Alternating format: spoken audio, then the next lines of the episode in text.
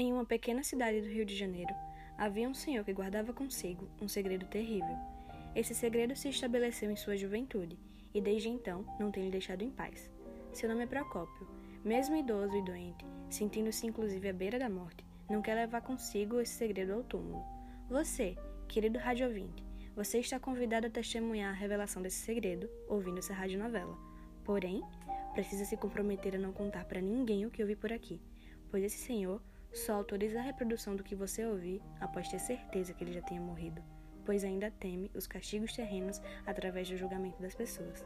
Se queres ajudar para que esse velho senhor tenha paz, não julgue-o, nem sinta pena. Apenas ouça para tentar aliviar o fardo pesado carregado por décadas. A partir de agora, vamos embarcar nessa narrativa de sofrimento vivenciada por Procópio.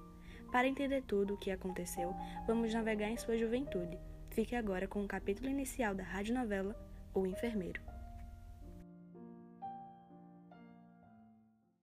Sentado à frente à máquina de datilografar, estava Procópio realizando seus trabalhos, copiando textos religiosos, quando chegou o padre, seu amigo, com uma proposta para ele. Procópio, meu amigo, a paz de Cristo esteja contigo. Acabei de receber uma carta de um vigário de Campo dos Goitacazes. Olá, padre. Dos Campos dos Goitacazes? O que diz nessa carta, padre? É algo ruim? Muito pelo contrário. Aqui diz então a procura de uma pessoa discreta, calma e paciente para ser enfermeiro de um coronel. E em que pensei logo? Claro que em você. Acho que você, sendo jovem como é, precisa ter um trabalho que te pague melhor. Além do mais, você se encaixa perfeitamente no padrão que é pedido nessa carta. O que achas, Procópio? Isso é bom. Na carta diz que o coronel Felisberto já é bem idoso, está muito doente, mas não tem um parente ou funcionário para cuidar dele. Está sozinho e moribundo em cima de uma cama. Precisa de alguém para administrar seus medicamentos. Sei que você não tem informação para enfermeiro, mas com o salário bom que vão pagar e o trabalho fácil que tem que fazer, você tira de letra. Você aceita, não é? Procópio, que já estava cansado de copiar citações latinas e eclesiásticas, não pensou duas vezes e aceitou o convite. Claro que aceito, padre. Já agradeço por pensar em mim. Vai ser uma boa realizar outros trabalhos, ter novos ares. Fico muito feliz, meu amigo. Tenho certeza que será um bom enfermeiro para o coronel. Então, cuide logo em arrumar sua mala, pois você deve partir ainda hoje. Procópio saiu dali imediatamente e já foi dar conta da sua bagagem.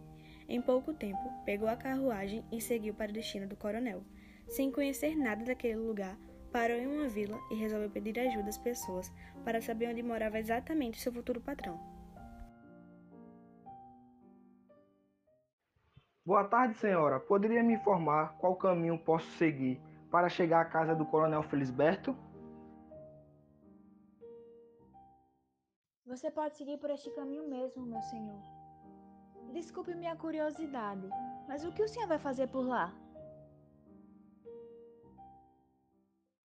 Estou indo trabalhar como enfermeiro, minha senhora. Nossa! Sério que você vai trabalhar ali? Aquele homem é insuportável. É um velho estúpido, exigente. Ninguém o suporta, nem mesmo os parentes. Tanto é que perto. De repente, chegam mais pessoas para saber o que estava acontecendo, também passando a alertar Procópio. Aquele velho gasta mais enfermeiro do que remédio. Pense num bicho chato. Ele já quebrou a cara de muitos dos enfermeiros que trabalharam lá. Então espero que o senhor seja forte e saia com a vida de lá. Aquele velho é o capeta em forma de gente. Procópio está diante de informações que acabaram mexendo com o seu psicológico, deixando-o amedrontado. Será que ele vai desistir do seu trabalho e voltar dali mesmo? Ou será que vai seguir em frente e enfrentar esse perigo fortemente anunciado? Não perca, amanhã, o segundo capítulo da radionovela O Enfermeiro.